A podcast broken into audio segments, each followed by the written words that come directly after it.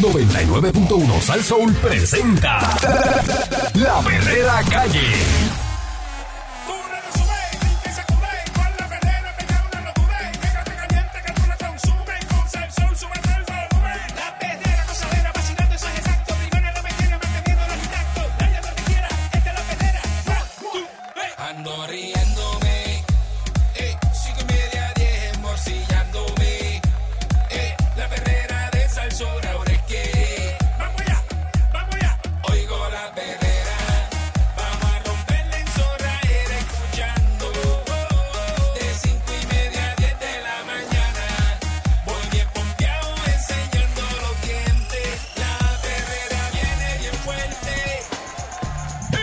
Escuchando la perrera de Salso para todo Puerto Rico a las 7:32 de la mañana con el Candyman y Mónica Pastrana. Yeah, baby, Eric Balcour. Zumba. A esta hora del jueves, jueves en la mañana. ¿Qué es la que hay? Mira, eh, los Yankees de Nueva York despidieron un jugador. ¿Por qué? Después que descubrieran que este tipo robaba la mercancía. ¿Sabes que lo- eh, todo- estos equipos tienen un merchandising brutal, ¿me entiendes? Ahora le dicen merch, todo el mundo le dice merch. Merch, merch. Los, los merch, ¿verdad? El Merch, merch. pues los merch, eh, que todo el mundo le gusta comprar y coleccionar y tener cosas. Pues mira, ellos, eh, este tipo se robaba el, ¿verdad? el merchandising del equipo y los vendía por allá, por su lado, por allá. Lo que Eh, hacía, es lo que hacía. Una cosa tremenda, mira. Eh, Pero eh, un jugador. le cancelaron el contrato a uno de esos jugadores de, de- de ligas menores luego de que. Es un prospecto. Bueno, papi. era, era un prospecto. Luego de que se supo, o sea, lo cogieron con, ¿verdad? Lo cogieron vendiendo bates y guantes de sus compañeros. Este. Porque, pues, hermano, este, este tipo, ¿verdad? Se vio obligado a, a- a- o sea, el, el equipo se vio obligado a despedirlo. Eh, uno de los prospectos, ¿verdad? Este, eh, eh, después de, bueno, le cogieron guantes, le cogieron bola, le Dios cogieron mío, o sea bates. que él Eh, Como eran originales, ya él estaba de prospecto, estaba entrenando, ¿verdad? Lo tenían por ahí su cerca. carrera Sí. por pillo. Él lo seleccionaron en la tercera ronda, ¿verdad? Del draft del Ajá. 2019. Se llama Jake Sanford. Ajá. y ya no forma parte de la organización luego de darse por terminada la investigación que lo encontró culpable de comercializar guantes y bates del equipo porque él veía que tú venías y bateaba y cogía el bate ¡fuap! y se lo llevaba. Se lo llevaba. Entonces un guantecito que dejaba un jugador de, de los Yankees venía así, ¡fuap! se lo echaba del bolsillo y se lo llevaba. Sí, mano. Según reportan, pues él le quitaba guantes tanto como de bateo para la defensa y bates intentando venderlo online. El tipo ponía todo eso online. Lo Y ponía entonces, online. después que lo pillaron, pues entonces desactivó la cuenta de, de Twitter. Qué clase, muchachos. Mira, fueron los mismos fanáticos los que denunciaron a Sanford, eh, quien pasó la última temporada con Tampa, ¿verdad? Y Hudson Valley. Estuvo también eh, en la época, en el, el low A y high A de los Yankees. Y estaba vendiendo todo este equipo, como dice Eric. Eh, llegaron incluso a encontrar publicaciones donde el jugador prometía artículos autografiados. Decía, papi, lo tengo sin autografiar, pero te lo consigo con la firma también. O sea, el tipo estaba duro, duro, duro. Pero qué, qué tipo... nadie- nadie- entonces se los pagaban, Ajá. los coleccionistas le pagaban eso, pero nunca recibían el producto. Ah, porque también era embustero. Sí. bien embustero. Ah, era una estafa también para acabar y de mira la chaval. suerte que tiene el tipo. Mira Oye, lo que oye. tiene. Ya tiene otro equipo que lo cogió. Ya lo cogieron, parece que, que es bu- buen prospecto, pillo, pero buen prospecto. Y lo cogieron en el equipo de los Ottawa Titans de Frontier League, que es otra liga. Allá va a robar. Es otra liga, es una cosa, pero tremenda, tremenda. Qué Así- bárbaro. oye. Así que este, esto es algo que, que, que, que se cae, ¿sabes? Eh, eh, llora ante los ojos de Dios, porque tú un prospecto, en vez de esperar que tener ese éxito y entrar al equipo. pero que tú piensas que nadie, un, jugador piensas que no te van a que es un prospecto exacto llegando, va a ser una barbaridad como esa, pues eh, te van a coger. Mi, mi Pero O sea, te llevaste unos guantes idea. que no los tiene nadie y, y que es del equipo y tu jugador de ahí los pones online para venderlo en Es serio. como que yo, por eso te digo que me estás dando una idea, como que yo venga ahora y cuando los artistas vayan al programa me les meten el camerino y les robe cosas para venderlas. Exacto. Pero yo, No, es yo lo misma mismo. trabajando allí. Aquí están los zapatos de Víctor Manuel. Él fue al show anoche y los tengo a la venta. Los calzoncillos de Fonsi que se cambió ayer Exacto. en el camerino. Y los dejó tirados. Ujú. Mira, pero qué buena idea. Sí. Este es como Pero un no mercado, un mercado. A lo mejor no me lo tengo que Las robar. cosas se de lo los personajes. al artista, se lo puedo pedir. Le, Bueno, le- le lleva la ropa a los personajes, o sea que los personajes tienen a veces ropa única que, que no tiene más nadie. Ajá. Y le llevas algo al personaje y dice, mira, es que a la venta lo tenemos para que, para que lo... La ropa de Plinia, me puedo tumbar la ropa de Plinia. Ese traje, ese Mira, traje no aparece. Acá entre nosotros, yo tengo, yo tengo una de las guitarras del guitarreño. Y pues, eh, Robar. a un viernes, eh, va a coger el fin de semana y eh, trasijarse uno bien trasigado. Pero no va a ser cuento, ¿verdad? Porque ya Pero no, no, no, no viene al caso, pero hay gente que se lleva cosas de emisoras de radio y las pone a la venta. Hay un DJ que cogieron robando. No, no diga, no diga. robando porque- se llevó unas máquinas de un estudio. Sí. Y eso lo sabe todo el mundo porque usted roba en este ambiente y todo el mundo se va a enterar. Tú sabes. Este, hay gente que trabaja Me en pueden decir de sitios. todo menos pillo, me pueden decir a Sí, mí. en sitios, en sitios que tú vas y dices, ah, mira, porque a veces son cosas exclusivas que hacen para esa compañía. Claro. Y tú dices, ¿cómo tú tienes eso? Ah, porque yo trabajaba allí, yo me los traje. Normal. Me los fui llevando poco a poco y, y- Bueno, es que y tengo hay- un montón en casa y, los venden. Hay unas cosas que son aceptadas. Es como que no es nada malo, ¿verdad? La gente no lo ve como nada malo. Por ejemplo, en- en- hay, hay un montón de casas que hay unas cucharas y tenedores que dicen comedores escolares. Ok, yo lo que quiero saber ahora, bueno, y he escuchado Oye, cosas. Oye, se oyen cosas. El otro día alguien me contó que un técnico fue a la casa a reparar algo y cuando eh, abrió la computadora decía Departamento de Educación, Oye, eso. que tenía una computadora, un técnico Ah, Ajá. de Departamento de Educación, de esas que dan para para los estudiantes. Eso no es suyo. Con eso él estaba Ah. trabajando. Eso hay que entregarlo. Una Pero si usted se la queda y no pasa nada. Está bien, pero pues eso es lo que queremos escuchar, cosas como esa. Eh, no me diga eh, compañía, ni negocio, ni nada. Dígame el artículo, eh, ¿verdad? Eh, Porque no me diga de, de tal sitio, porque entonces pueden encauzar a esa persona. Díganos que, Por lo que se llevó. ¿Prefiere usted robar? ¿Qué es lo que No usted prefiere, no es ese el tema. ¿Qué, pe- qué, qué, qué- qué- ¿A quién usted conoce que vende cosas de donde trabaja, que se lleva, que son cosas exclusivas, que tú dices, eso lo tienen en ese sitio nada más? Eh, y se lo lleva la persona. En este caso, pues este se llevaba las cosas de los guantes, los bates y los vendía. eh, un pelotero, ¿verdad? Y entonces la gente decía, pues mire, ese tipo es de los Yankees, eso es de verdad, yo quiero comprar eso. Eh, y también los ofrecía autografiados. Ya habla. Eh, hay gente que hace ese tipo de cosas. Sí, hay de todo, hay de todo. Hay hasta mercado este falso. Gente que vende cosas. O qué eh, cosa usted tiene en su casa y puede vender, tú sabes, que, que le cayó en sus Yo manos. conozco a uno, Le cayó en las manos. pero no va a decir, No, no ¿verdad? decir que No, se va, robado. a decir quién. Ajá, ajá. Pero trabaja para un este un counter de estos de maquillaje Ajá. de una marca, ¿sabes? Bien top y cara. Y entonces, pues, lo que pasa con esta gente es que ellos por trabajar ahí eh, les regalan eh, artículos, ¿verdad? Eh, para, para que los prueben y lo que sea, pero lo que, co- lo que coge hace es que los vende.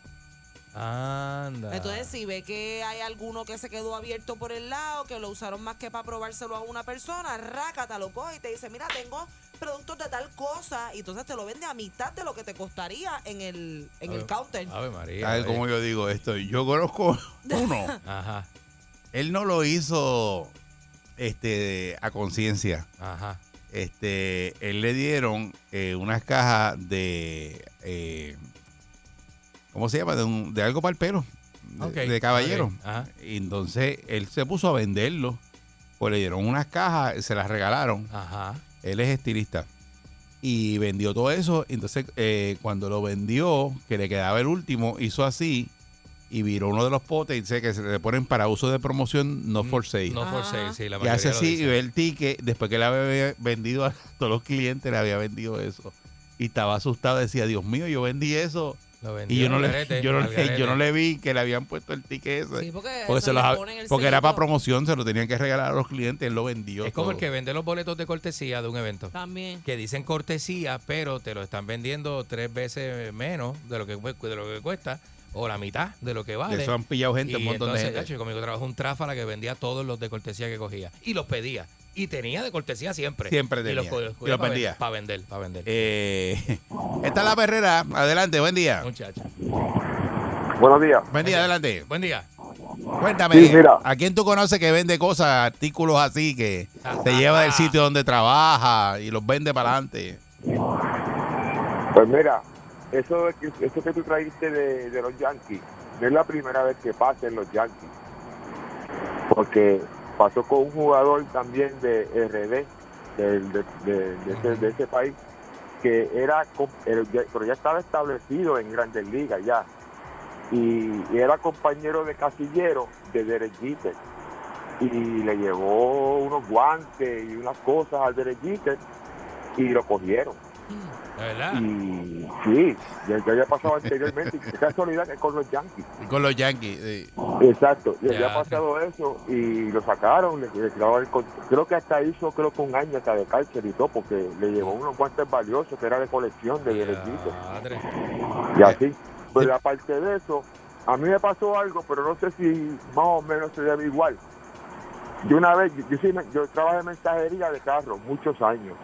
Y Entonces había esta compañía de una tarjeta de crédito, no voy a decir el nombre de la tarjeta de crédito, este y entonces me mandan a buscar una planta a la casa de un jefe de esa compañía. Entonces, pero ¿qué pasa? Para llevarla a un storage. Dice, en el storage, pues, ¿qué pasa? La planta tiene gasolina y no la aceptaban porque tenía gasolina. Yo llamo a mi jefe y le digo, mira, no la aceptan porque está llena de gasolina. Y dice, él llama, para, llama al jefe y le dice, ah, ¿qué, qué voy a hacer? Yo no tengo donde meterla, esto y lo otro. Y yo le digo a mi jefe, mira, este, pues mira, tú tienes, tú tienes aquí taller, métela para aquí y que la, guárdasela. Y cuando la vengan a buscar, que la, la cuestión es que nunca la buscó. Y la planta se quedó allí. No sé si tiene que ver con esto, pero más o menos así, más o En menos. Se la llevaron, se la, llevó, o sea, se la quedaron, se la Se quedaron. quedaron con ella. Sí. Claro. Él, él nunca, él, nu- él nunca, él nunca la preguntó por la planta Ah, y la pues, planta él, él la usó y se fue la luz, vino el huracán y él la sigue usando y acá nunca la pidieron. Ah, pues, de show. eh, ya pues, eso, es, ustedes. eso es un tumbe legal, porque él lo sabe. Es de ustedes. Eso, es, eso no es el tema, pero eso es un tumbe legal. Ajá, ajá. Y venimos a ver, ¿verdad? Porque él lo sabe que está ahí. Tú te lo quedas. Exacto. Eh, bueno, no es que tú te la llevaste y no lo sabías. Aquí lo que estamos hablando de gente que se lleva cosas del trabajo y después viene y la este en este caso pues este tipo vendía eso online. Él vendía, eh, ¿verdad? Y ofrecía, tengo artículos del equipo de los Yankees y yo estoy aquí caripelado lo y autografiado si lo quiere y los coleccionistas mandándole chavos y todo eso y el tipo ranqueado eh, veía un guante mal parqueado y se lo echaba al bolsillo, se lo llevaba. Este guante lo usó tal pelotero hoy. Mira, este es original porque yo estoy Sí. aquí, estoy aquí en el dogao, retra- retratado en el dogao así con los, Eso es bien con los loco, artículos. Eso es bien Eso loco. está bien al garete. Bien loco. Y lo votaron de los Yankees por eso. Buen día, Perrera. Muchacho. Aquí estoy. Adelante. Buen día. Buenos días a todas y todos ustedes. Saludos. Buenas. Adelante.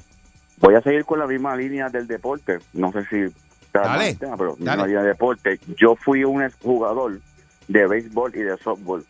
Ajá. Y cuando yo me retiro del béisbol, que me dedico a jugar solamente softball, yo tengo un compañero que para colmo también estuvimos trabajando juntos. Y en el equipo pedía las cosas prestadas y nunca nunca las devolvía. Es como si, si se las robara. Y supe luego que él las vendía y que para pagar sus cuentas. Ahí está. Anda para el... María. Mi Oye, posición era, yo jugaba este primera y catcher y tú, sabes que el, el receptor usa un tipo de guante diferente a los demás que es, es una trocha. ajá. Ajá. Me la pidió prestar un, para un juego que yo no pude ir y muchachos hasta el día de hoy yo no he visto mi guante.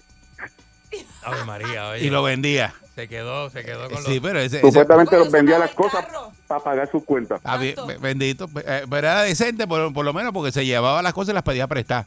Este no, este se robaba las cosas.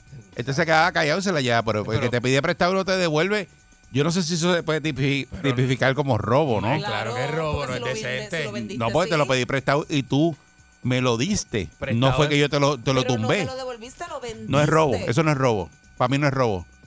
No, claro, porque él tenía ya la intención de No. venderlo. Lo que pasa es que- Es más, si Si, tú yo te, si yo te cojo el carro prestado... Exacto. Explícale la ley, lo que dice la ley. Eso, lo que pasa es que la ley es así.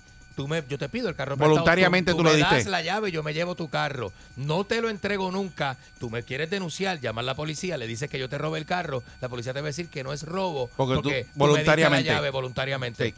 Pero Buen día, Perrera. hizo el daño sabe lo que está Buen haciendo. día, chicos, ¿cómo Ah, están? Muy bien, saludos. Eso es moral. Pues mira, yo no, este, no es que conozca a alguien, pero yo compré una vez un clarinete para mi hija, porque Ajá. ella iba a coger las clases de música y lo necesitaba Roche. Ajá. Y yo me metí a la página de este la azulita, la FB, para aquel tiempo, que ven, que ahí tú pones lo que tú quieres comprar y aparece.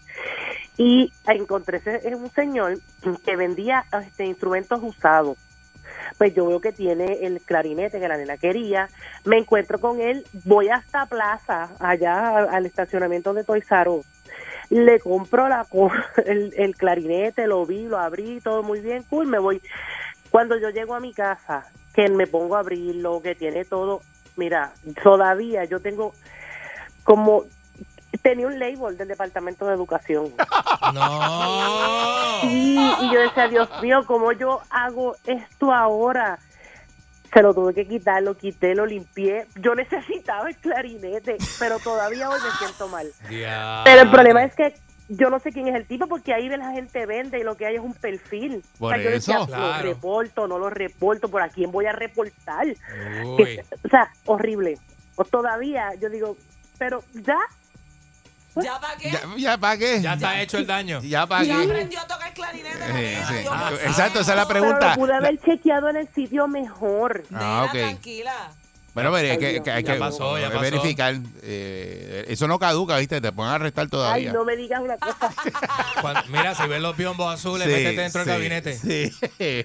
No, Buen y día. yo verando que mi hija no viera el label. Ay, no, no, no, no. Y ella, mami, pero dame que lo voy a montar. No, para, para, ahorita, ahorita. Ahorita. Buen día, no, buen día.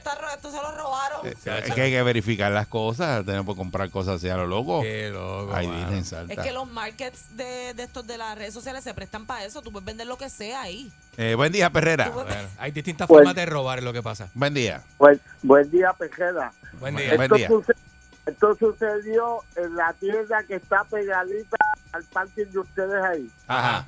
Ok. El tipo era de, ay, el tipo era de una urbanización cara.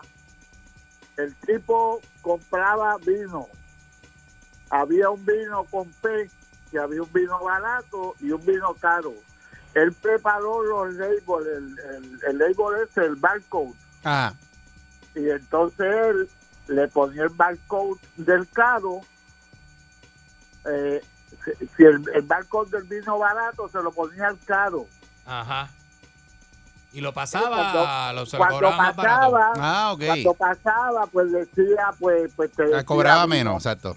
Decía vi- vino era con P vino pro este qué sé yo y Un gran reserva. Te pasaba un gran reserva a precio del tempranillo. Exacto. El tipo lo que no sabía es que acuérdate que cuando entonces las, las compras, esas compras quedan registradas ahí, tú Ajá. puedes llevar un artículo. Seguro. Claro. Ok, pues el tipo lo vedaron, cuando lo vedaron se le quedado creo que ya como veintipico mil pesos. Ya. lo, veda- lo vedaron un día, estaba con el hijo, Mira para y con, allá. el, y con el hijo ahí mismo lo cogieron. Ay, Virgen Santa, ay, Dios Qué mío. vergüenza. Sí, porque él lo, lo, lo, lo pagaba barato y me imagino que entonces en la calle lo vendía caro. Pero eso es bien común, eso lo hace un montón de gente. No, que porque si lo, vende, si lo vende caro igual, la gente va y lo compra en la tienda. Tiene que ser que se ganaba algo y lo vendía más barato que Por la eso tienda. algo se ganaba. Claro, Algo claro. se ganaba porque obvio. no se iba a arriesgar. Seguro. O Bueno, sí, el markup, es- el markup bien alto. Una botella de esas te puede costar un, un res- gran reserva Te puede costar 50 o el- 60 sí, pesos. Claro. Y el otro te puede costar 8 pesos. Imagínate tú. Así que te ganas. Buen día, Perrera. Te ganas algo como quieras. Buenos días. Buen día. Buen día. Buen día. Adelante. Hello. Sí, adelante. Métele.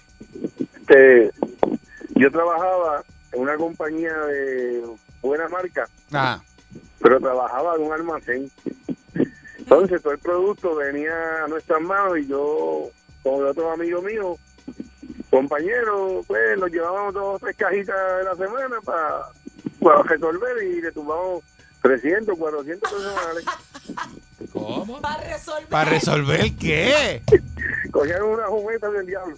Pero, pero, por favor, mano. Este está como los que cogían la, la- va- vaciaban la, la paleta de, de- de cerveza en el medio y en el medio le mandaban botellas de, de whisky, le mandaban botellas de vodka, qué sé yo, y volvían otra vez, metían dos cajas de cerveza y sacaban la paleta, pero adentro estaba rellena de las otras botellas y se llevaban las botellas del almacén. Mira ¿Por qué a mí no se me ocurren estas cosas? No, porque hay gente que que hace mente barbaridades. Por eso que terminan todos presos, que se los lleven a todos y, Acho, con la corrupción. Sería divertido un día por lo menos hacer un tumbe Sí. así. Bueno, divertido no es cuando vienen para atrás y te ponen las cocolías Sí. y te acusan de pillo y Sí. quedas como el más Ay, pillo de toda la compañía. Y los que iban a, a los hoteles, ¿te acuerdas? ¿Qué? Y venía y decía, mira, necesito una botella. Y el tipo aparecía con unas botellas. Sí. Y tú decías, esa botella, no, no olvídate de eso. Yo Cógela, cógela. me Cógela ahí. Es verdad, yo me tumbo yo paso Sí, por los diablo. pasillos del hotel y me tumbo. Si, si está el carrito de la de la de maintenance, de la que limpia, Ajá. yo me llevo los gorritos de bañarse y me llevo las cremas. Sí, Miren, este, para que sepan, Mónica. Mónica espilla No, de maquillaje en la farmacia. Si el día que la cojan, este, y te la vean ta- tapándose la cara con una toalla, con un jacket, esa es Mónica.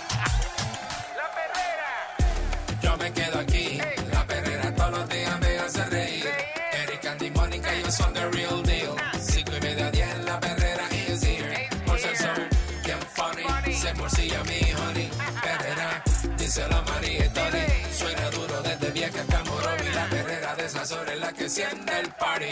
Las mañanas son bien crazy, crazy. Me levanto con el shaky, shaky. Este palo nene y la baby, baby. De cinco y media diez. 99.1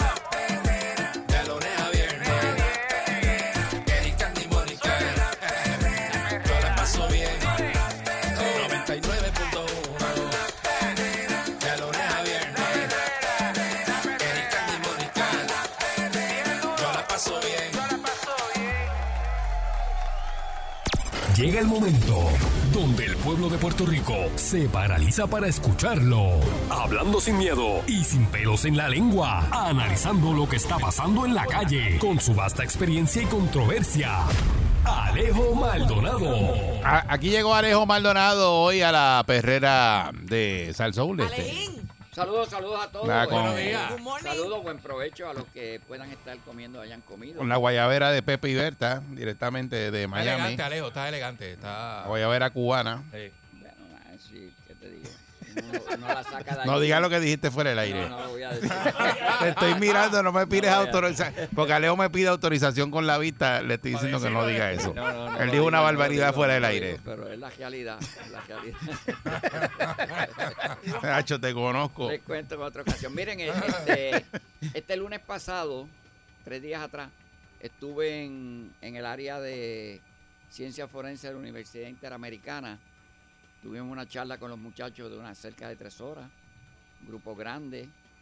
Este, no solamente muchachos, eran estudiantes y habían, habían este, otros personas. De hecho, había un coronel de la policía y habían otros miembros de la policía presentes habían unos abogados, había una doctora.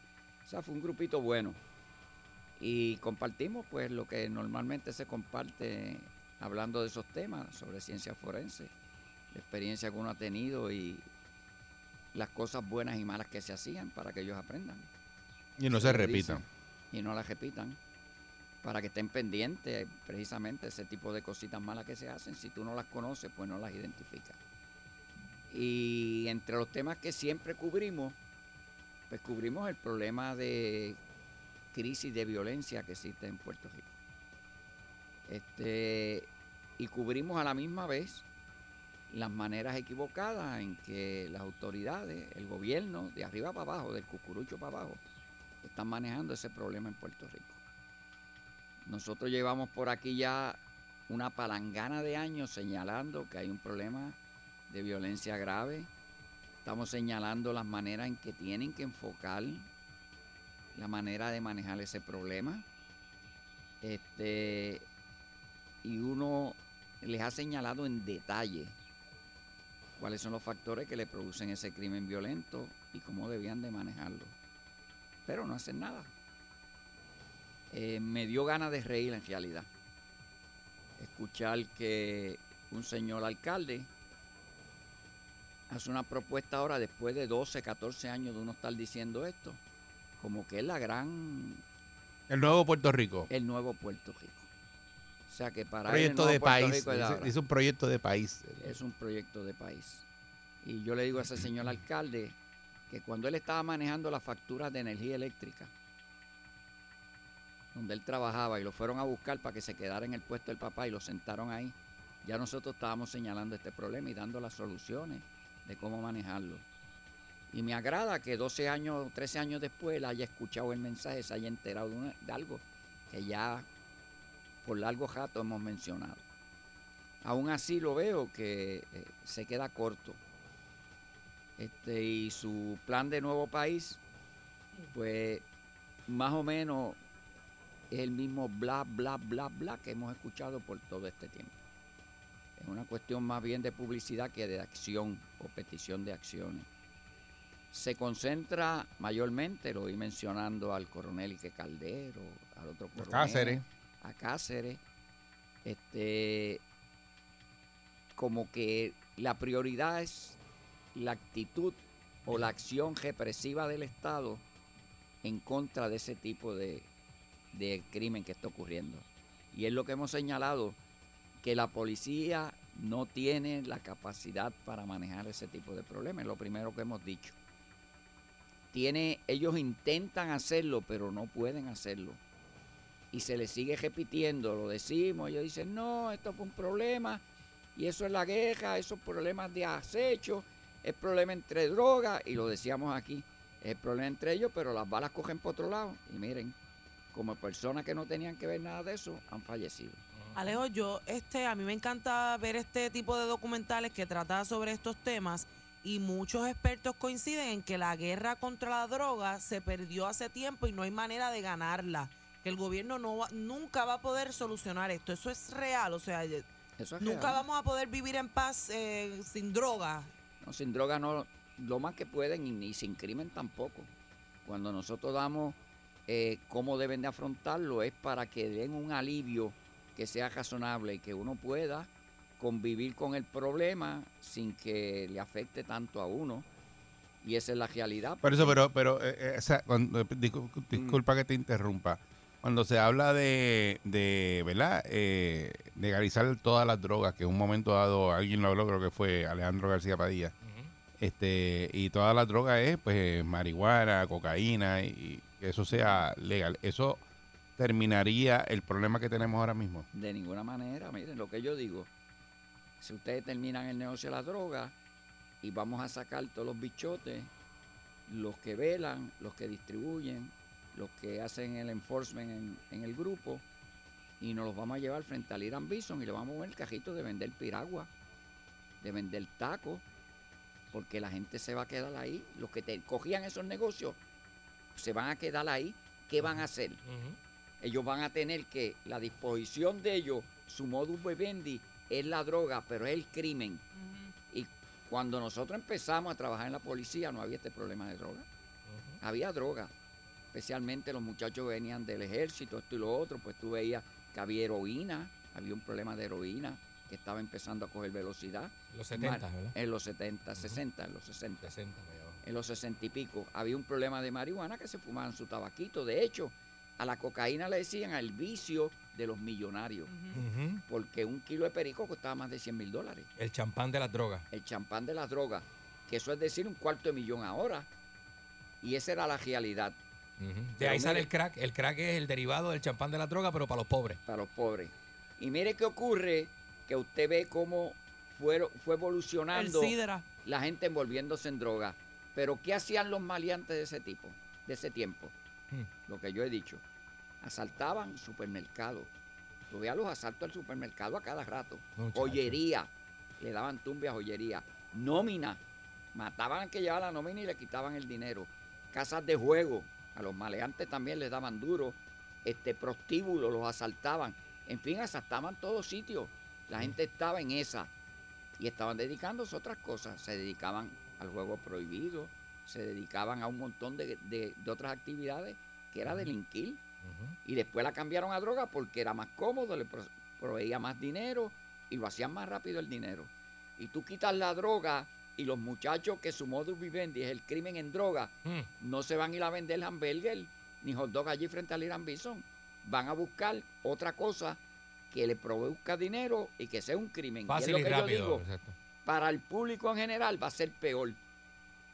Porque tú ahora, ellos se están matando entre ellos y de vez en cuando matan personas que pasaban por el lugar, como ocurrió esta semana.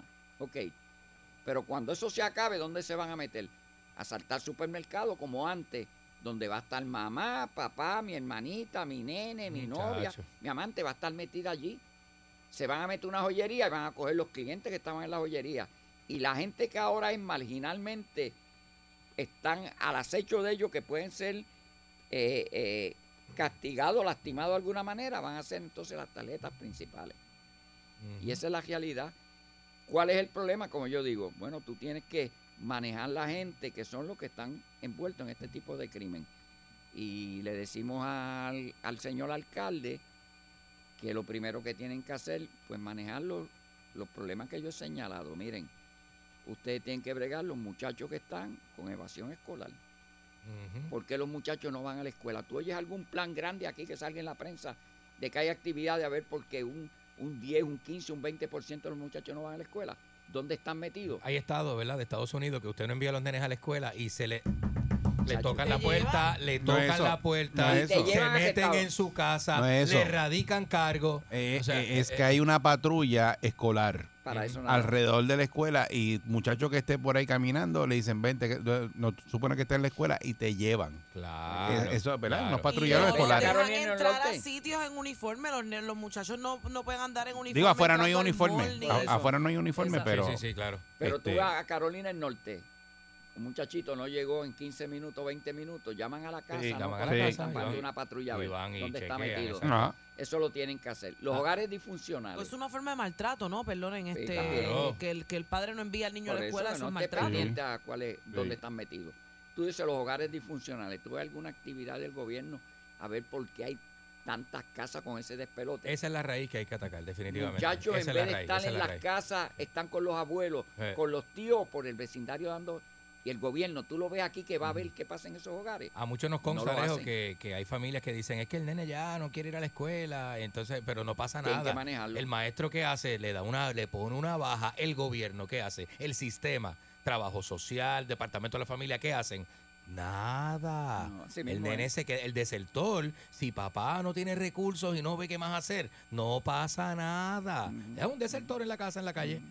Y ya, no hay Ahí está programa, problema. ahí está, eso es lo que tenemos como sociedad. Por eso es que uno tiene que compararse con otros, ¿verdad? Estados y pueblos, Sí, porque mismo Eh, a veces allá- el papá allá te dice, dice, no lo puedo obligar, no quiere, no, lo No, puedo es que obligar. no quiere. Así Mira, el grande ya no está. El grande me hizo lo mismo. Este tiene 15. Ya se me fue de las manos. No puedo hacer nada. A muchos nos consta que eso pasa. Eso pasa y pasa, Y pasa diario, un montón de familias. Diario donde quiera. Ujú. Tú ves ahora mismo los problemas de salud mental que hay en Puerto Rico. ¿Se están atendiendo? No hay gente para atender los problemas de salud No. mental. Eh, Eso es lo de eso. Tú ves el problema ahora mismo que tú tienes de empleo. Si hay empleo, yo lo escuché hay muchos empleos. Todos los, todos los fast food, tú ves que están Sí, buscando, están gente buscando gente. y pagando mejor. y pagando mejor. Pero esos muchachos no los enseñaron a vivir con esa cantidad de dinero. Mm, La cultura del ni, trabajo. sí. ni el modelo que tienen al lado es de vivir a ese nivel. Con ese nivel tú te puedes comprar unos tenis de 30 pesos quizás, no te los puedes comprar de 500 dólares, pero ellos los quieren de 500 dólares y se van. Tú ves ahora mismo el problema de rehabilitación en las prisiones. La, Puerto Rico, el que sale, el que comete un delito, como yo lo he dicho un millón de veces, delinque por siempre. Es como cuando te cogen la marca esa de marcar la GS y cuando delinquiste te ponen un sello bien grande, delincuente, y te quedas con eso toda la vida. Mm. Ahora yo le digo al alcalde, si él está bregando con ese factor en particular, ¿cuántos convictos tú tienes trabajando en el municipio, rehabilitándolo, ayudando a que terminen de rehabilitarse?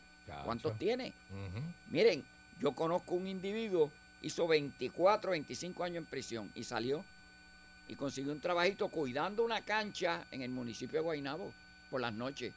Pues ese individuo, con ese pedigrí, su jodedera en la calle y veintipico años de prisión, oye, sabe manejar una situación de alguien que se venga a molestar por la noche en un de esos, un sitio de estos, que venga a robarse algo, él tiene, tiene los recursos para decirle, vete para otro lado o manejar la situación. Pues un día le preguntaron, oye, ¿verdad que tú estuviste preso? Estuve preso, estás votado. De esa manera. Así es, así es. Así es. Eh, Miren, se, cuando... se- se habló esta mañana que no, por- no lo puedes decir ni por bien ni por No, mal. aquí los únicos, los únicos Eh. convictos que le dan oportunidades, le dan empleo y le meten un billete son los políticos. los políticos. Los Porque ahí está Maritere González, que está, la- está, en probatoria. eh, Ella está, es convicta porque está, en probatoria, sí. ahora mismo. Y, y está, ¿verdad? Con. Está, está metiéndose un billete allí en la alcaldía de Arecibo. Con Seguro. buen billete. Seguro. Con buen billete. Pero mira, yo lo he No lo- contado no- por aquí. Cuando Alejo Maldonado salió de prisión, Miguel Rivera Puig, del vocero, pues le hizo una entrevista. Hizo un artículo que salió en primera plana. Mira para allá. primera plana, tres páginas del vocero. Pues miren, hay un señor aquí, un, un ex primer damo El señor que se para por la esquina, ese mismo. Ajá. Pues ese señor le dio un ataque de histeria que casi se da contra el piso. Porque cómo van a poner ese individuo en el periódico. Y estuvo por ahí hablando hasta malo por la prensa. Exacto. Por exacto. donde quiera. Sí, sí, detractores, detractores. Por eso, porque tú delinques por siempre. Y tú, si eres político, estás bien. Pero si no, te jorobaste. Si eres del pueblo, la- pues no. Esa es la realidad. El problema que nosotros tenemos ahora mismo de armas en Puerto Rico, otro factor que produce ese crimen violento. Eso no es jurisdicción de Puerto Rico porque ni se fabrican aquí, ni se, ni se traen ellos, el gobierno no las trae. ¿Por dónde entran esas armas? Eso entran por la correspondencia normal, por el paquete normal que llegan, por los vanes que llegan y por Yola, que llegan de Sudamérica y llegan del allá. Caribe. Aquí llegan a veces un cargamento, 300 kilos de perico y un, y un con 3, 3 AK-47 o 5 AK-47. Esa es la realidad. ¿Y de quién es responsabilidad eso? Del gobierno federal. Aquí alguien está empujando al gobierno federal para que haga más con la con la el contrabando de armas de fuego. Sé que entra droga todos los días. Mire, la armada más grande que tiene el mundo es la armada norteamericana. Y le meten yolas y todos los días por ahí por la costa carga de, de, de perico, 100, 200, 300 kilos de perico. Sí. Si ellos quisieran parar eso, lo paraban. Hay una teoría de la conspiración con eso, que dice que, que El gobierno forma parte Estado, de- el Estado quiere tener al pueblo endrogado para controlarlo. Por eso es que No. la cocaína siempre va a estar en la calle, la heroína, el crack. Eso siempre ha estado y siempre va a estar. Eso de mantener el pueblo drogado y que también hay otra teoría que dice que es que el gobierno se lucra también de, de- del negocio de la droga. Bueno, ustedes busquen lo- los chavos que de la economía subterránea, ¿verdad? Ujú. ¿Dónde ¿Cuántos están? generan? Y, y- y esos chavos van a, a la economía. Muchos de ellos suben a la economía. Este, Hay eh, gente ¿verdad? que dice que una tercera Sí. parte. Y cogen el dinero de la droga para la policía, para las escuelas, para la educación, para la comida, Sí. para hacer de este beneficencia pública. Eh, es una Entonces, dime tú si no beneficia, si no es un negocio. Claro, cuando tú incautas y te quedas con la mansión y con las cuentas de banco y congelas, es un negocio. O es algo, no cojas todo, porque entonces... Así mismo es. Entonces tú ves entonces otro factor, que es la impunidad. Pues como yo le decía a los muchachos el lunes allá, incluyendo los oficiales de la policía que estaban presentes, nosotros tenemos, yo le he dicho por aquí por un montón de veces, una emergencia nacional en cuanto a esclarecimiento de casos. Nosotros tenemos en Estados Unidos, por ejemplo, los asesinatos, cuando en mis tiempos nosotros teníamos de un 85 un 90% de esclarecimiento. Ahora no llega un 10. En Estados Unidos está un 70, 65%. Aquí no llega un 10. Pues la gente que mata aquí, mata mañana, mata pasado y sigue matando porque no los cogen. ¿De quién es responsabilidad de eso? Del gobierno darle a la policía los recursos que necesita. No entrenan adecuadamente a los agentes. No hay agentes en la calle. Y tú ves que dónde están dando bandazos por ahí. Ahora mismo los investigadores que investigan eso están uniformados trabajando. Tú los ves allí ahora mismo en- trabajando 12 horas en los turnos. Ayer le entregaron un montón de patrullas, Por eso. por lo menos. ¿Qué hacen? Esa es la respuesta represiva del gobierno a un problema que es más grande que eso, que tiene que manejarlo a otros niveles, como dice el señor alcalde, bueno, pues es el- la propuesta esa de, de, de ¿cuál? ¿Cómo es que le llaman? De un nuevo país. Del Del plan de nuevo país, país. Del plan de país. sí. Del plan de país. Suena bien lindo, pero eso tiene muchas cosas Por políticas eso, eso más es que bla, bla, reales. bla. Le digo yo que eso es bla, bla, bla. Sí, Miren, sí, sí. ese mismo país, ese señor que promueve eso, pues él tiene una policía municipal. Debía estar ayudando a eso mismo, a la seguridad de aquí. Pero cogen un agente, en vez de estar en eso, y lo mandan a una calle de una urbanización allá dentro de la isla, dentro de la urbanización, porque una señora no quiere que se le paren en la calle opuesta de ella, a que dé ticket. ¿En qué paró el ticket ese? ¿En qué paró? Y por eso. ¿En qué paró el Y ticket? van Alejo? y te dan un ticket 250 pesos porque la doña no quiere que a nadie se pare en las calles. Esos son los problemas que están resolviendo. Por eso, pueden mandarle un agente a eso, pero yo no lo he visto dando los municipales vuelta por mi urbanización por la noche. Y esa es la realidad. O sea que el gobierno tiene que dejarle el bla bla, la policía tiene que reconocer que los problemas que tenemos de crisis de violencia no es un problema de ellos.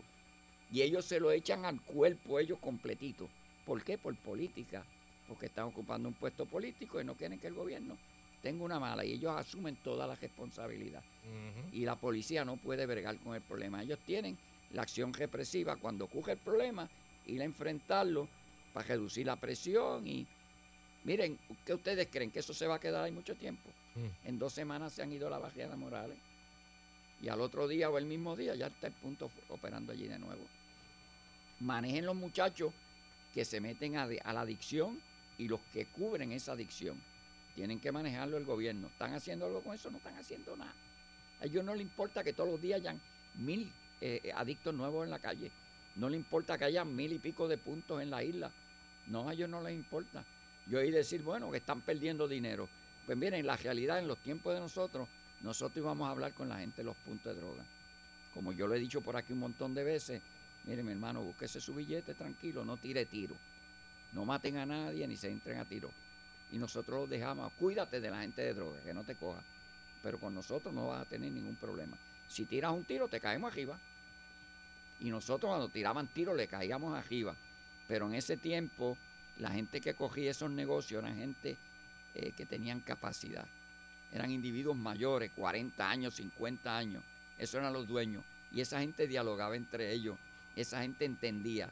Pero ahora tenemos un montón de Pero otra muchachos. ética, ¿verdad? Lo que le llaman eso. la ética de la calle. Por eso un montón de muchachos que todavía no han madurado porque no han llegado a los 25, 26 años.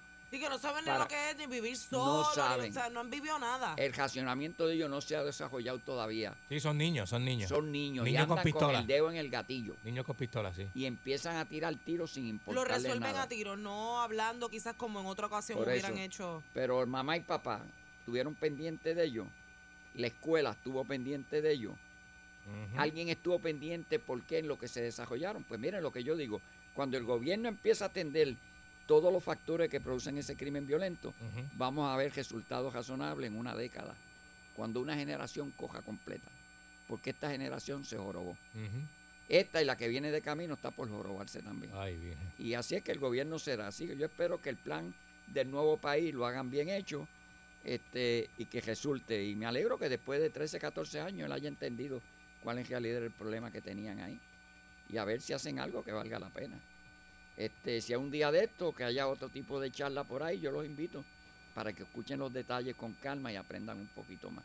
Porque A mí me gustaría ir, este, Alejo. pues, yo, miren, yo este no lo anuncié porque sabía que ellos iban a controlar este quiénes iban a La capacidad del grupo. ¿sí? la capacidad y pues yo no dije nada, dije que pasara, pero estuvo muy bueno, este lo disfrutamos y lo pasamos muy bien y yo sé que los muchachos aprendieron mucho. Usted me dice, yo me encuentro bueno. con usted en la avenida y lo, y lo, y Pues lo sigo, lo persigo hasta allá. La No, no, este Alejo, no le haga caso a este, que este lo que quiere es montarse contigo para que tú le pagues el almuerzo. Como saben que tú sí comes bueno y pagas bueno y vas a los sitios buenos. no Mira la otra, otra es, Pues no- otra es malla de mira, almuerzo. nos dieron nos dieron un ticket para un restaurante bueno por ¿Ves? ahí que ¿Ves? fuéramos. Allí. Eh, ¿Ve? ¿ve? Eh, se ¿Ve? puede- es que siempre hay almuerzo en esas Ese ticket, ese ticket te lo hubiera partido este. Gracias, Alejo Maldonado. No es nada, no es nada. Buen día, muchachos. Buen y día. A ver si esto se, Oh, se mejora. se mejora. Si no se mejora, yo no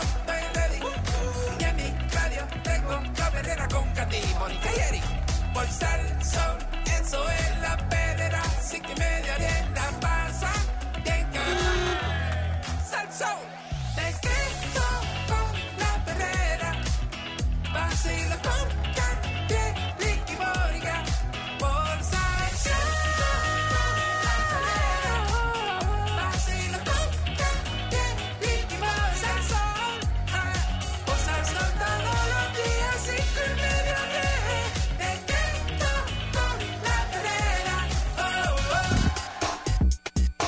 Estás escuchando la perrera de Salsón a las 8.33 de la mañana y aquí está el Candyman y está Mónica Pastrana. Y Eric ba, ba, ba, ba. Hace tiempo no lo hacemos. Mm. No, no, este- el reggaetón de Eric. Eric Ya lo estamos bien, este, estamos Sí, bien fuera eso es nuevo, nuevo, Es nuevo, como nuevo. DJ playero y DJ negro cuando no se Sí. ponen de acuerdo. Sí. Eh, ustedes saben que hay un problema ahora mismo en Puerto Rico con generación, ¿verdad? Ah, sí. Este, y ¿Cómo? pues ayer explotó en Humacao, este, Ah, una, generación de eso. Los dos. eh, ¿verdad? Reventó y están bregando con eso. Estás reventado. Pero aparte de eso, eso se suma, ¿verdad? A, a otros incidentes que están ocurriendo. La Autoridad de Energía Eléctrica anunció ayer, ¿verdad? Eh, como parte de los problemas que tienen, interrupciones del servicio eléctrico debido a un problema de generación eh, suficiente para atender a la alta demanda eh, debido a que según el director ejecutivo de la autoridad, el ingeniero Josué Colón Ortiz. La unidad 2 de la central de Aguirre tiene una rotura en la caldera que limita su producción y va a requerir retirarla del servicio para repararla. El escenario mencionado eh, a la demanda de energía proyectada para el día de ayer, ¿verdad? que fue de 2.845 megavatios, nos indica que de salir la unidad 2 de la central de Aguirre, en cualquier momento, desde hoy hasta que entre en servicio la unidad 6 de la central Costa Sur, va a ser sumamente altamente probable que no contemos con la generación suficiente para atender la demanda. Esto va a provocar interrupciones en el servicio durante los periodos que contemos con la- esa generación suficiente para atender la demanda. Eh, Colón añadió que las siguientes unidades o principales están averiadas disponibles desde hace varios años. La unidad 10 de la central de San Juan, marzo del 2016, no prende. Unidad de 8 de, unidad 8 de la central de San Juan, desde el junio del 2021, está apagada. Eh, vapor 1 del ciclo combinado de Aguirre, octubre del 2021. El CTD 21 del ciclo combinado de Aguirre, julio 2021. Eh, y siguen por ahí para abajo. Mire, hay un montón de es que no hay piezas están- para arreglarle eso.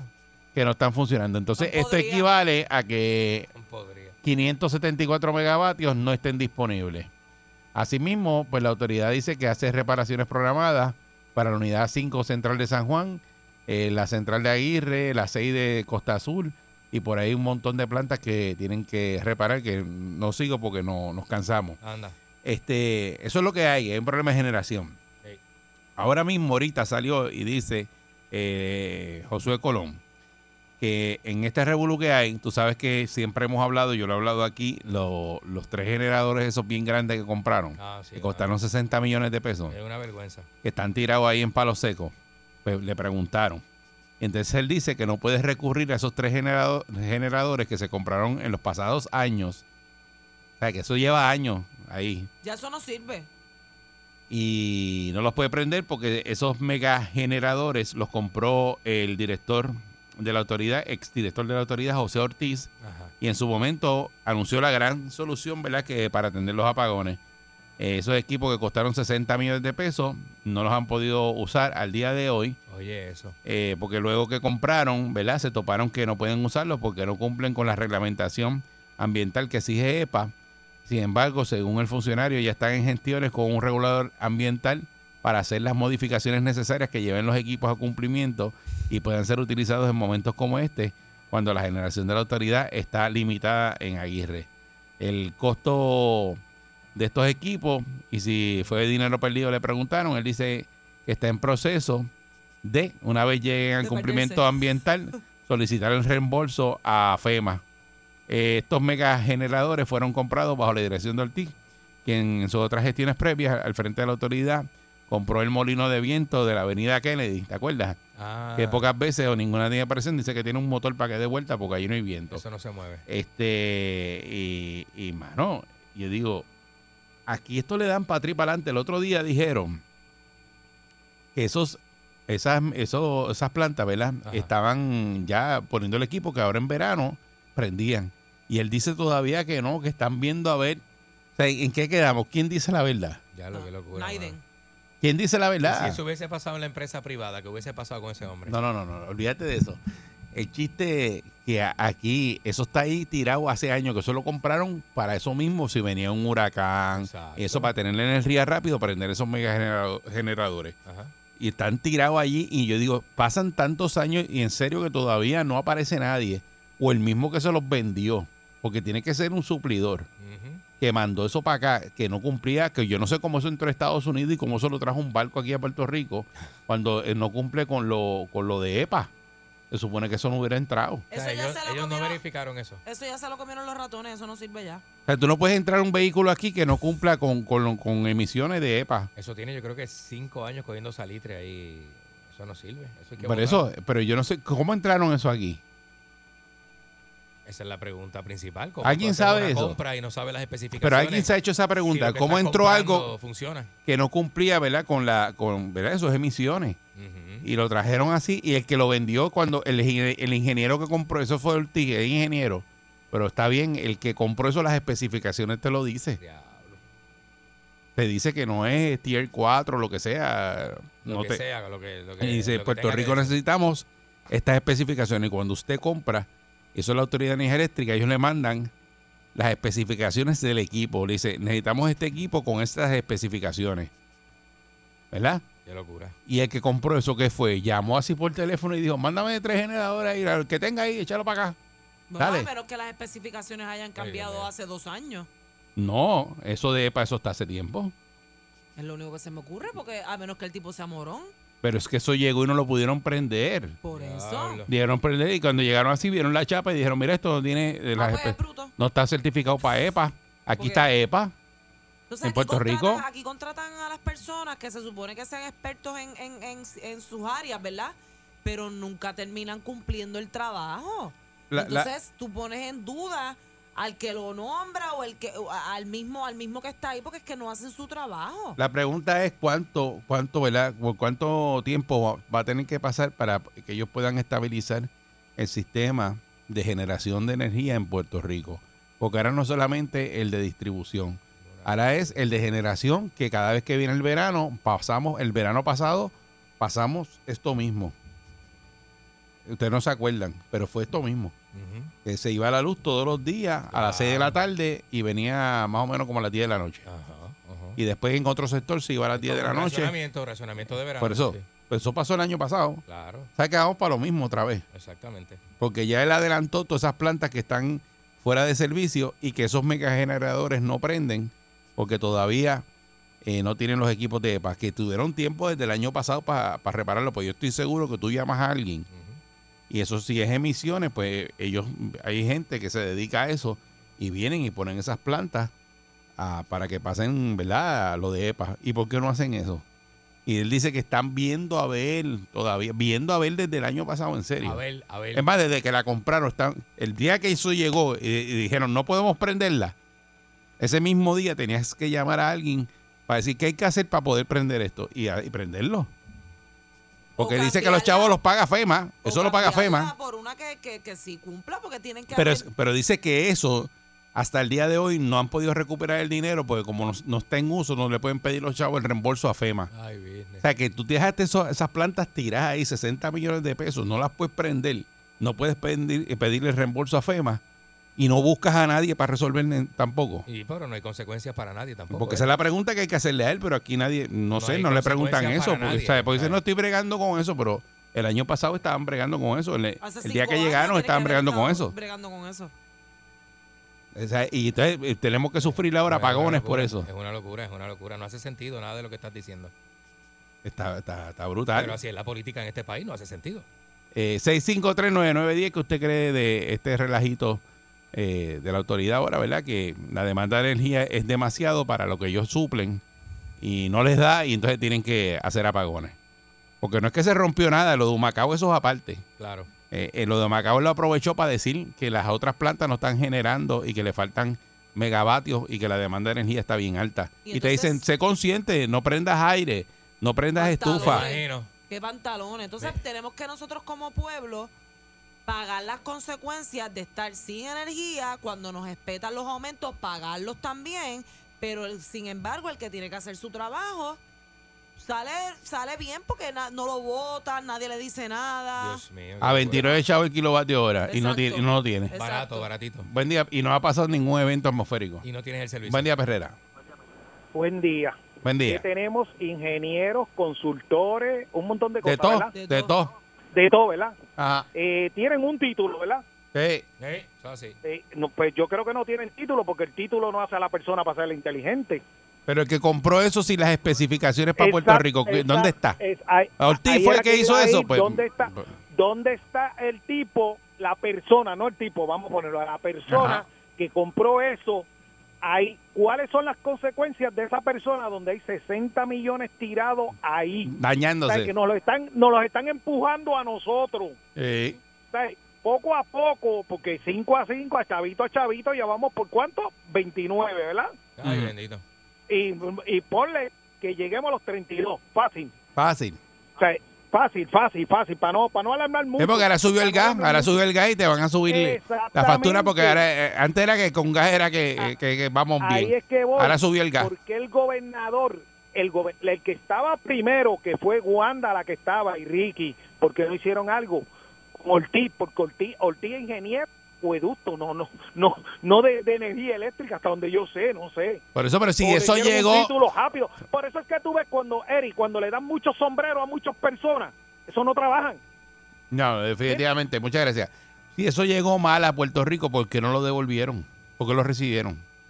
Y ahí dice al, al suplidor, le dice, mira, yo no puedo usar eso como hace todo el mundo. Si En tú un mundo ideal, Eric, en un mundo ideal, pero aquí no. Bueno, aquí no. Por eso, pero si, si fue un error del, del suplidor. Ah, Yo lo que pienso es que aquí las compraron así y eso llegó con las especificaciones mal. ¿A quién le compraron eso, Eric? A un suplidor no se sabe quién es el suplidor, Y ahí no dice. Y como todo aquí en Puerto Rico, eso no habrá sido un, un arañamiento, como decimos aquí nosotros. Vamos No, a pero- comprarte estas tres cositas, mándalas para acá, olvídate, 60 millones, toma. Que eso Bueno, a no menos que, que Que no sea, sea, vamos a comprarla porque yo me tumbo chavo. A menos que sea que- El dinero se lo van a devolver, que- se le va a devolver los chavos. apareció un pájaro de eso y dijo, tengo estas tres plantas que da aquí, esto no tiene lo de EPA y eso, pero cómprala. Y después allá resuelvan, que le pongan el equipo allá y eso, pero yo tengo que salir de ella. Esa es la única explicación, porque si ¿Será? no, Bueno, ¿sabes? Porque es que yo, yo, yo digo, con un ingeniero que pidió eso mal, y eso llegó aquí mal. Sea, sin las especificaciones de EPA. Está raro. Cosa tremenda. Buen día, Perrera. Sí, muy buenos días, Rodríguez de la calle. Adelante. Rodríguez. Sí, eh, lo que quiero exponer es que aquí esta es la isla del dinero. Muchas cosas que compran, muchas cosas que hacen para terminar en desuso, como el caso de estas plantas. En adición a eso, si vamos a volver al verano del año pasado, donde nos quitan la luz de 6 de Ajá. la tarde a 10 de la noche, entonces te van a facturar 30 días completos. Sí. Hello. Eso es todo. Muchas gracias. Sí. Eso es otra. Supone que lo prorrateen. Bueno, pero eso es otra. Aquí se va la luz y la factura te llega más Igual. alta, no más alta Más de que si tuvieras sí. luz todos los días. Seguro. Porque eso es el chiste también. Así es. Y tú gastando gasolina o diésel para las plantas o gas, que eso es un costo adicional. Abarte, Súmele, abarte. súmele Eso aparte. Abarte. a la factura de la luz. Eso es abarte. Súmele eso, Sí. porque ese es el gasto que usted tiene por tener luz en su casa. Si tiene, ¿verdad? La, la dicha de tener un, alguna generador, ¿verdad? Para prender su casa. Buen día, Perrera. Saludos muchachos, buenos días. Saludos, buen día. Buen día. Le pregunto, ¿desde cuándo nosotros estamos hablando de temas así que el gobierno nos coge y nos orina en la cara de tomar decisiones sin... Bendito. Todos los La- días. La vida.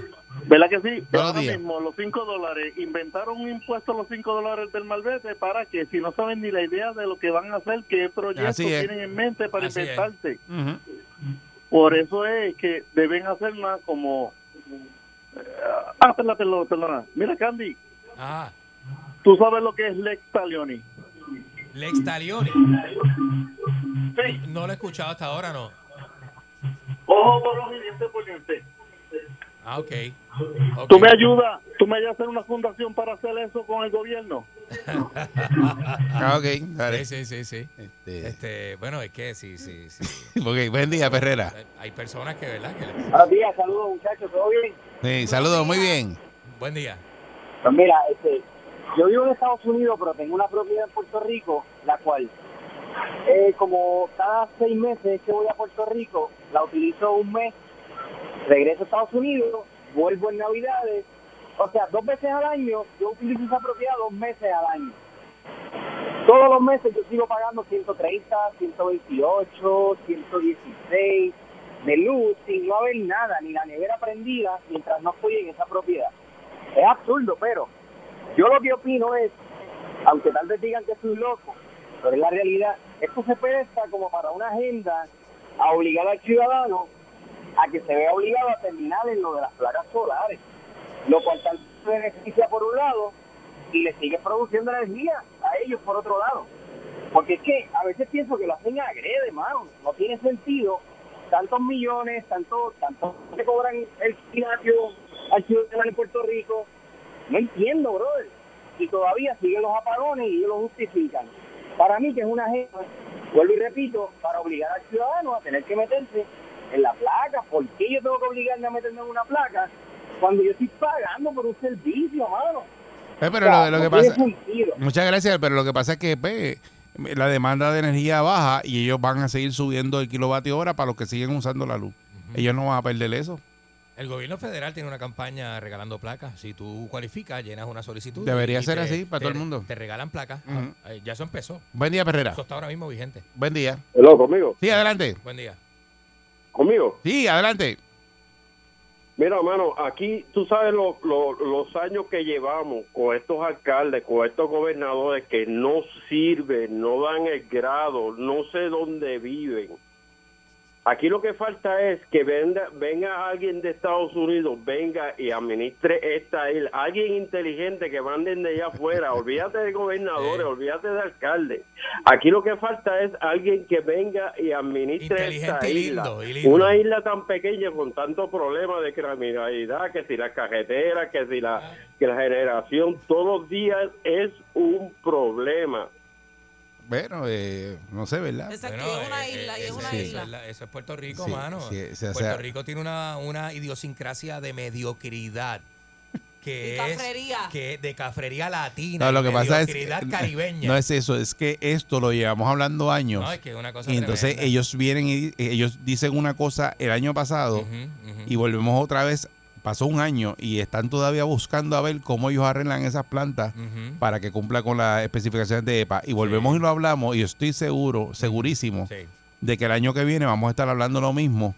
Y, nadie, y todo el mundo se queda como que, y, y pasa otro año más y dice, adiós, caray. y claro, todavía no ha aparecido nadie. de la guagua, ¿te acuerdas de con la, la guagua? La guagua del gobernador. Oye, tú puedes darle para atrás. ahí. Ah, no, dieron los chavos. Tú puedes darle para atrás. Dieron un reembolso. Ah, le dieron un reembolso a la guagua del gobernador. Sí, eso dieron un reembolso. Sí, sí, está bien, pero es un acto, es una situación bien Sí. ridícula, de bien vergonzosa. Tú le das para atrás y creas una lista de situaciones tan vergonzosas y tan Y y, cafre, tan cafre. y tan cafre y tan. No, pero es que esto es necesidad. Que tú dices, esto es primera necesidad. Yo no me siento como parte del pueblo. Yo siento que yo soy, yo nací, yo no sé, mi, mi cuerpo nació en Puerto Rico, mi alma, yo soy inglés de alma. Yo soy, yo nací en Inglaterra. mi, mi espíritu es inglés. No diga Eh, oye, eso, oye, uno no se- diga Uno eso. se siente que tú dices, ¿qué? ¿Pero qué uno hace aquí? No diga ¿Pero y por qué? Está la perrera. Pulso el Soul. El reloj no para. Salto de la cama y prendo mi radio. Escuchará mi pana y voy en la calle. Tangando con Eric, con Mónica y con Candy. Pulso el Soul.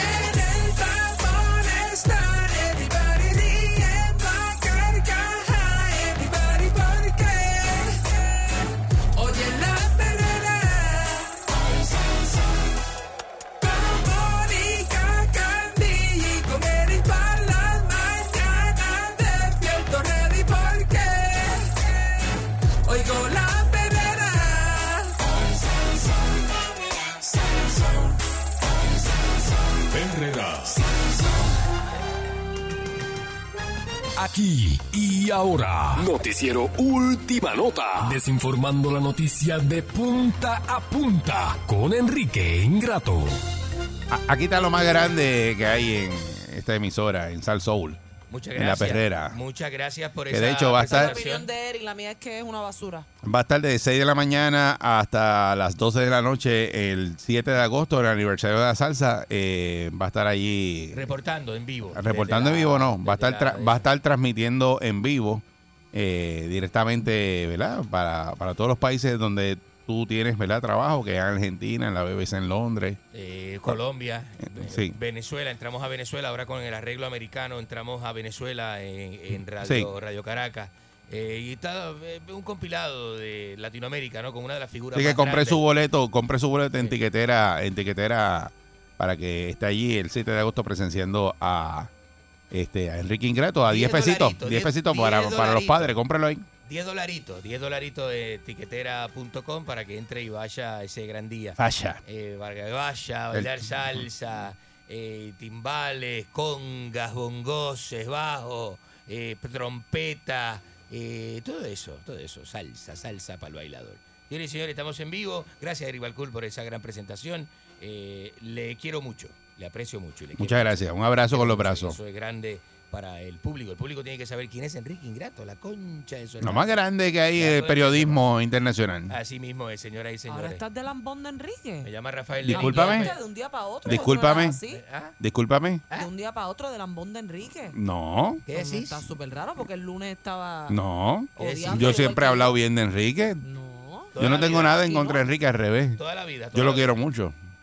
Señores, este, A mí que Erika ahora fuma. Hay un reportaje. Yo no estoy lo más bien. Es una falta de respeto de tu parte decirme eso porque yo no, yo no hago nada de eso. No diga eso al aire. que Acho, el, si eso llega a pasar. el día que Eric Balcour fume, hacemos una, No, fiesta, yo no. hacemos una fiesta, hacemos una fiesta grande. Será otro, pues yo Hacemos no, yo no lo voy a hacer. Yo hacemos no lo voy a un- hacer. Hacemos un Coachella el día que. No, que- yo no voy a hacer esa Eric vaina porque es el problema. Este, así que, señores y Ese es señores. el problema miren, que tienen ustedes. El mundo, el mundo, este, y es una noticia que acaba de salir en la prensa. El mundo tardará años, dice años, años indefinidos. No aparece el número de años en el reportaje en acabar con el COVID-19. No es algo que usted todavía no se contempla. El mundo no vislumbra que el COVID-19 se, se acabe y que no haya este, más virus a nivel de verdad de esa este Pero es que eso se sabe, que el ¿Cómo COVID que no se se va a acabar. ¿Cómo que se sabe? Porque el COVID es va a seguir evolucionando como... O sea, que de, usted, ¿de dónde usted, Usted, se sabe? usted es científica, ¿eh? usted estudió este Bueno, pero científico se cree ¿Dó- usted ahí hablando ¿Dónde de que... usted estudió eh, este biología? ¿Dónde usted estudió radio? ¿Dónde usted estudió periodismo? Ah, bueno, yo ¿Dónde vengo de estudió? Argentina, de Eso es Argentina, Buenos Aires. mentira. Traiga Buenos el certificado de graduación Aires, para Buenos verlo. Aires, Argentina y esas cosas. Tráigamelo. ¿Qué es eso? ¿Qué? Tráigamelo. Por Dios. Mire, este, en otra noticia, mujeres en la política, y esto, esto es para que usted escuche. Eh, usted dirá que una acusación a una exgobernadora, eh, digo gobernadora inelecta, ¿verdad? Nadie pidió que fuera gobernadora. Exacto. Nadie la puso tampoco en el puesto. Cuando lo intentó, nadie votó por ella tampoco. O sea, gobernadora inelecta tres, dos o tres veces.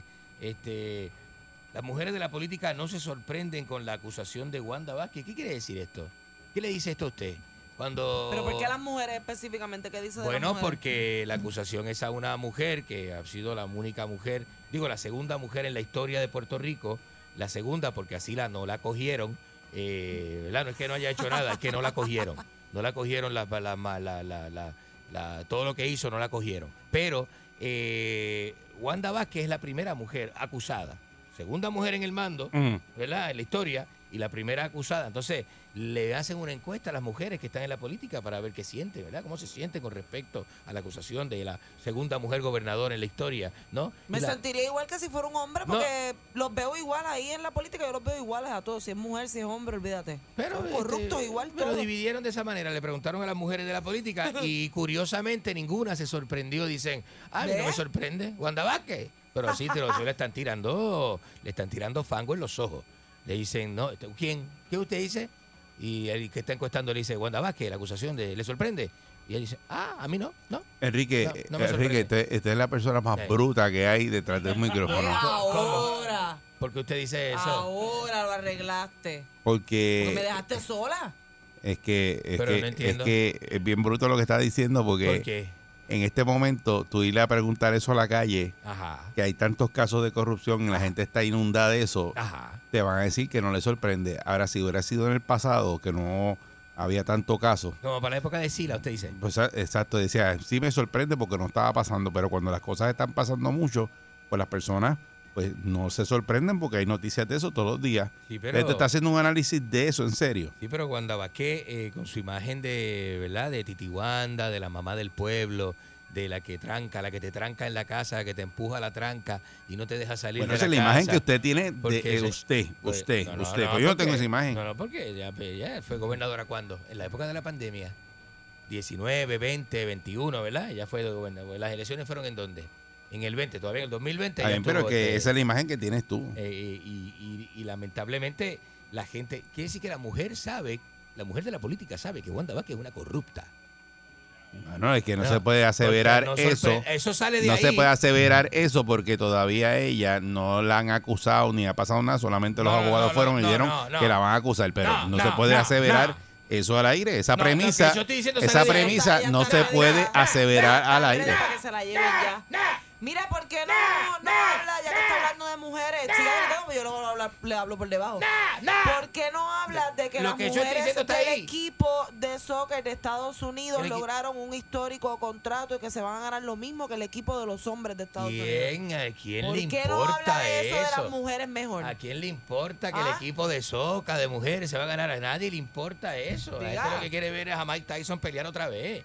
La gente lo que quiere ver, la gente lo que quiere ver es a Canelo, Ridículo. a Canelo volver a ¿A cuál otra pela? a- ¿A Canelo? Que Canelo les vuelvan a partir la cara. sí, que le den otra que quiere ver la gente. Señoras y señores, en otras noticias, otras noticias, este, esta noticia lo, lo va a dar sin aire. Parejas que se casan se prenden en fuego, loco. ¿Sabes esa? Lo vi, lo vi. ¿Supiste Todo lo que eso? le pasaría a usted. Yo creo que es que no sé cómo fue, porque el video, la noticia, eh, la noticia que le pasa a la prensa de aquí. Lo ponen- hicieron a ponen propósito. un titular y un video y no ponen Lo la hicieron a información. propósito, No me Lea. ponen la información. Lea, bendito sea Dios. Sí, mire, lee, No me- le- no le- mire, no me- eh, de verdad que el saber no puede ser lujo. Voy a tener que llamar a mis El amigos saber de no puede prensa ser lujo, asociada. lea, No, es que no está la noticia. Está ahí, que la acabo de leer. Un, titular nada más, pusieron un titular. Manía, este hombre venir Entonces, aquí eh, no tiene que hacerle el segmento No uno. puedo poner la noticia porque no hay noticia. Lo que pusieron fue un titular. Así que el dramático mío. momento, mira qué periodista más vago. El dramático momento fue Usted diciéndole a un periodista vago usted. Vaguísimo el periodista de este periódico. Diablo. Se puso, se casaron y se prendieron en fuego el titular. Parece que está, este, está, está- está de vacaciones el periodista. Y más abajo pone, es dra- el dramático momento fue captado en video. Y ponen una porquería de video de 41 Porque segundos. la noticia es un video, usted tenía que ver el video para que lo pueda explicar. Para la gente que no lo tiene para verlo. Mire, esta gente se casaron en la playa. Dios mío. Y yo no sé qué pasó, que prendieron un cigarrillo de marihuana y le tiraron el cigarrillo a la novia en el velo. Eso fue lo que pasó, Y de no, verdad. no, no sé, no sé, pero es que, Ah. es No, que eso no, no se fue. ve. Pero Ay, yo- mire, ¿Ve mire cómo yo me creo las cosas que Pero dice mire usted? esa pareja prendida en fuego ahí, mire eso. se Pero eso fue en montado. Eso, Eso- no fue montado. No, fue un montaje. Ellos, te, ellos estaban prendidos en Porque fuego. eso yo no lo veo como una emergencia. Eso yo lo veo como que ellos están vacilando. No, no, no. Después le apagaron el fuego unos bomberos que habían en la boda, porque también invitaron bomberos. ¿Verdad o sea que- que- Qué bruto, de verdad. que menos mal que habían invitado unos bomberos a la boda, ¿verdad? Que tenían unos este gases, unos este, ¿cómo se llama eso? Unos extingui- extinguidores. Extintores de fuego. Extinguidores, se dice extinguidores. Extintores. Señoras y señores, este, así que esto es maldito lo que ha pasado con esta pareja. Este, eso es un simbolismo que casarse es del diablo, ¿sabe? Eso es un simbolismo que casarse es del diablo. Eso es lo que significa. Eso fue lo que, lo que, Paratero. Lo, lo que dieron a entender es que el matrimonio le pertenece al demonio. Por eso rima. Matrimonio y demonio riman. Entonces casarse es como botar fuego en el infierno. Eso es lo que prácticamente eh, quisieron decir con este simbolismo. Lo entendí, ¿viste? no sabía al principio, no lo había entendido. no lo había entendido, pero eh, al final lo pude comprender. Si usted no lo entendió, usted es muy bruto, señoras y señores. 653-9910. Eh, vamos, a, mano, vamos-.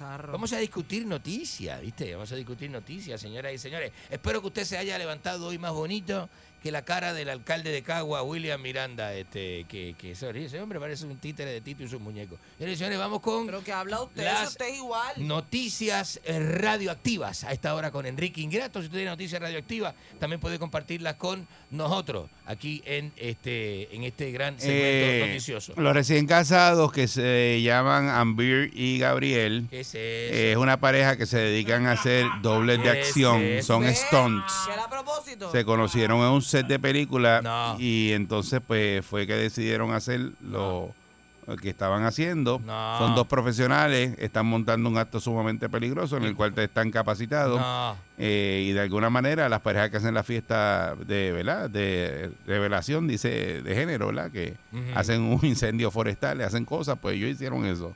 Ellos se casaron como son stunts No. de película. Es que de verlo pues, se entiende. se y ellos prendieron en fuego. mezclando cosas. Pero ¿cómo que de Sí, pero yo tenía que entiende? yo tengo que eh, aclarar este tipo de cosas porque él pudo haber hecho lo que yo hice, pero él no lo hace. Pero él no lo hace él de verdad. No, él de verdad. No. Él lo que hace es que la, la deja así No, y entonces... Eso está ahí, ¿no? Eso Y está se ahí. inventa, se inventa el resto Pero de la ¿por qué tú no buscas porque- aquí? Mira. Porque no aparece en el periódico. Pero busca. No, en- que busquen dónde.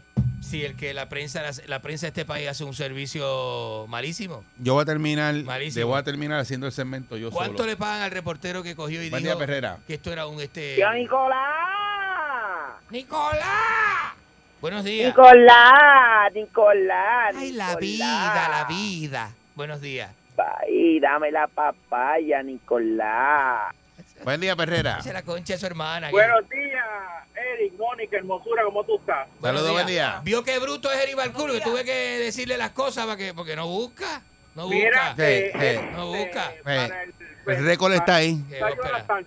Ah. ¿Hay algún descuento por tener que soportar este pájaro todo el día allí? Sí, sí, hay un descuento. Están a 10 pesitos ahora mismo. A 10 pesitos. A Sí. 10 pesitos para que vaya. Señor, porque, pues, porque este pájaro, pues eso es, lo- hay que decirle pájaro, no sabe ni dar noticias, tú tienes que buscarla y le siguen haciendo el trabajo. Llegue Bueno, tempranito. seguro Cacho, la mañana, este Llegue tempranito para firmarle la camisa. Cuando Enrique se pare en esa tarima, se, se levanta ese ánimo de ese público, Ese, ese, encanta. griterío que se va a formar allí. A, a la gente le encanta. Voy a poner a todo, a todo Irán Bison, lo voy a poner a decir, en esto estamos juntos, voy por Argentina en la Copa del Mundo. Yo, ¿Sabes yo lo que tengo, va yo, diciendo la gente cuando, cuando estén allí viéndote? Esto es lo que van a cantar. yo tengo la música ya de presentación y todo. Le mandé a hacer una, una, una música para presentarte. ¿Para el evento? Para el evento. Del aniversario de la Sí, salsa. me la hicieron, ya llegó. Ya hay Y la tenemos aquí en para vivo. que, para que la escuche adelante. Esto es lo que va a escuchar allí cuando salga Vamos a Enrique. escucharlo. Zumba. Vamos a escucharlo. Bugarrón,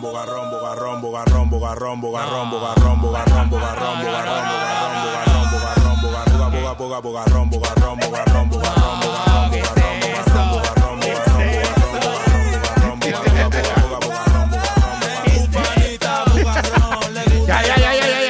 Estamos mira haciendo, la eso, estamos eso. Ya, ya, ya, ya la estamos. me- eh, Estamos haciéndola. Esa canción no es La mía. mandé a hacer. Esa canción no es mía. Buen día, Perrera. Esa canción es mía. mandé a hacer Buen eso. día, buen día. Ay, Enrique, por primera vez te voy a felicitar por dos cosas. Gracias. Primero, porque te pegaste la lotería, porque con lo maceta que tú eres, tú no pudiste sacar dinero de tu bolsillo para pagarle a Eri para que te la enviara el ojo por la mañana. Y segundo, tienes razón en algo. Sila no hizo nada. Si la Fíjate, si te la- felicitaron por dos cosas. Si la es inocente. Yo Buen día, siempre- Perrera. Yo siempre lo he dicho. Buenos días. Saludos, muchachos. Saludos, buen día. Adelante. Nosotros, ¿verdad? Nosotros como grupo debemos apoyar a Enrique. Siempre lo vamos a hacer. Gracias. Por eso le soltamos a ustedes un, un, detente, en, eh, ¿verdad? Que no estén Cese y desista. molestando. Y exacto, esta es la palabra. Para ese señor, ¿verdad? Que, que nosotros representamos, porque un barrón incorporado de Puerto Rico. Estamos organizados. Decile, decile, decile. Buen día, Perrera. Es la Viper. Buenos días, saludos, ¿cómo está usted? Buenos Buen días. día. Buenos días. Bendiciones para todos en el estudio. Saludos. Enrique, eh, ¿Qué usted sabe? Vamos adelante, te voy a darte una cerquitita Ajá. del hospital de Vieques. ¿Qué, qué información ah, usted tiene Le tengo todo. personalmente? A ver si usted me dice una por lo menos de cómo se llama la máquina que está ahí trabajando. Vamos a ver, ¿Qué a ver, porque yo estoy como un poquito agitado hoy con usted, estoy un poquito agitado. ¿Sabe por qué? Ajá. Y con esto termino. Ajá. Chicos, ponte a hablar de Puerto Rico y de los Estados Unidos. Voy llevo, voy llevo. ¿Qué le pasa a este? No sé, no sé. Buen día, Perrera. ¿Qué le sucede? Buen día. Es como lo más bugarrón que tiene este ¿Todo viejo bien, este? culebra. Sí, muy bien, adelante. Adelante usted me, me, gustó la cancioncita. No. Vamos, a tirar otra vez, a tirar otra vez. Vamos, a otra Bugarrón, bugarrón.